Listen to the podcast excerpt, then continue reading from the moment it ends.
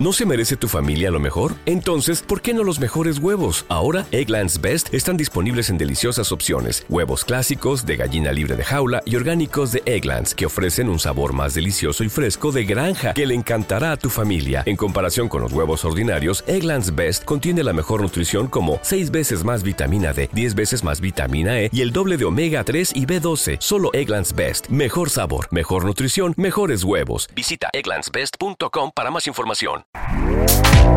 Este podcast forma parte de Evox Originals. Disfruta de este avance. Un ratito con Irene, el podcast de Irene López Azor.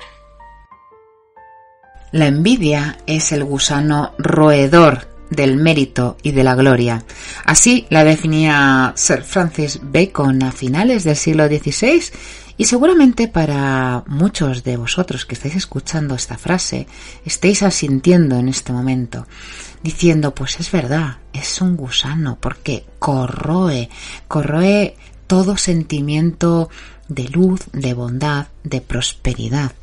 Pero fijaros que os traigo una cita que me llama mucho la atención, y es que a finales del siglo XVIII, Schopenhauer dice que nadie es realmente digno de envidia. Pensar esta frase. ¿Realmente hacemos cosas tan maravillosas, tan espectaculares, tan fuera mm, de lo cotidiano para que la gente nos envidie? Mm, ¿Nos envidian porque tiene un componente emocional de naturaleza humana?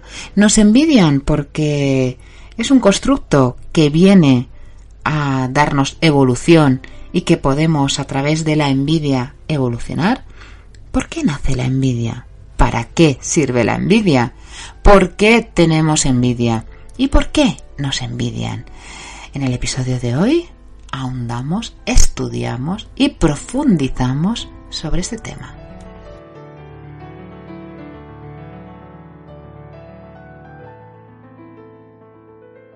Un ratito con Irene, el podcast de Irene López Azor. Y este episodio, como, como bien acabáis de escuchar, arrancamos con una buena dosis de filosofía.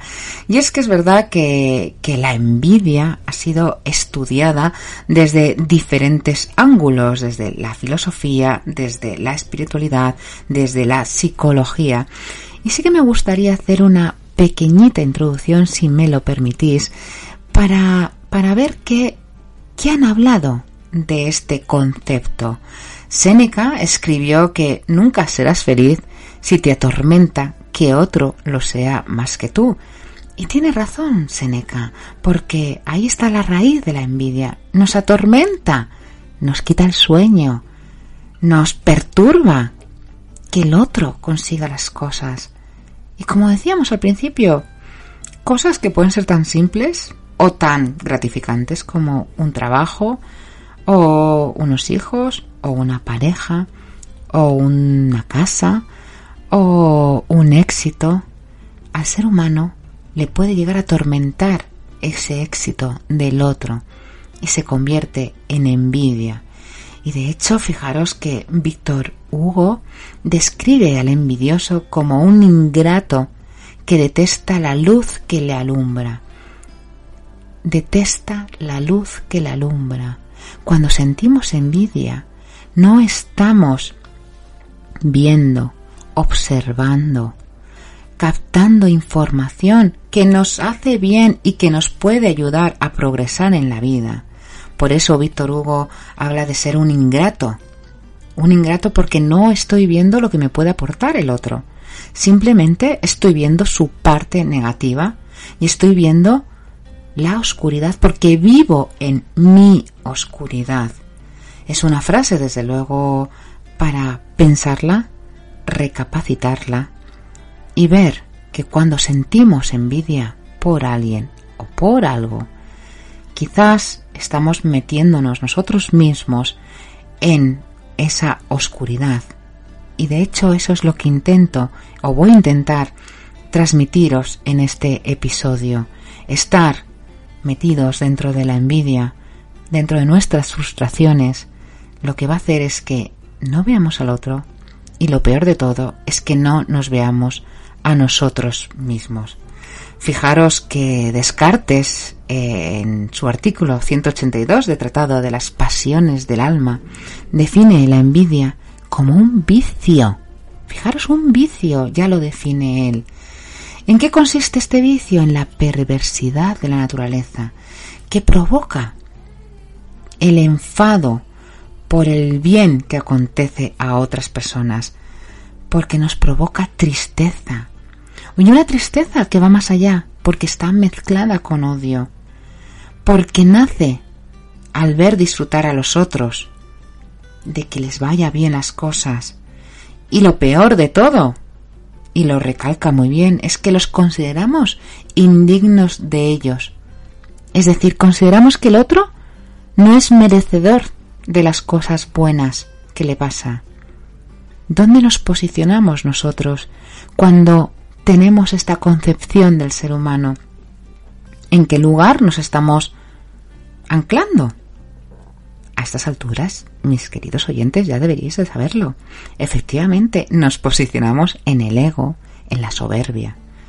Pero lo peor de todo es este sentimiento que bien define Descartes de tristeza mezclada con odio, por eso cuando hablamos de que la, envidia nos corroe y no sabemos cómo definir esta emoción corrosiva, y ahora, al saber que es tristeza con odio, es porque es una emoción que viene de dentro.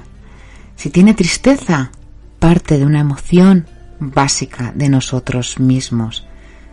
Si tiene odio, es porque nos está implicando nuestra falta de capacidad para amar. Y así, la envidia lo que hace es que realmente nos hace sentir pequeños. La envidia en realidad lo que nos hace es sentir que no tenemos sentido en nuestra vida, que no nos merecemos nada de lo que nos ocurre, porque claro, como le ocurre al otro, porque los logros de los demás van en mi contra porque yo no tengo seguridad en mí mismo. Porque cada vez que alguien consigue algo bueno, yo me siento que no tiene sentido quizás mi vida. Y quizás, y digo solo quizás, me lleve a plantearme, ¿qué hago aquí? Y como esa pregunta es demasiado dolorosa y esa pregunta nos, nos pone un poco en el disparadero de tomar nuestras riendas y tomar la responsabilidad de nuestra vida, es mucho más fácil criticar al otro, envidiar al otro y seguir alimentando nuestra pequeñez. Santo Tomás de Aquino también habla de la envidia y también habla de la envidia en esta línea de la tristeza, que es contrario a la alegría. Según Santo Tomás de Aquino, Dicen que suelen ser envidiosos los ambiciosos, porque desean que los demás no lo superen, nunca le superen. Y quizás esto es bueno que... ¿Te está gustando lo que escuchas? Este podcast forma parte de Evox Originals y puedes escucharlo completo y gratis desde la aplicación de Evox. Instálala desde tu store y suscríbete a él para no perderte ningún episodio.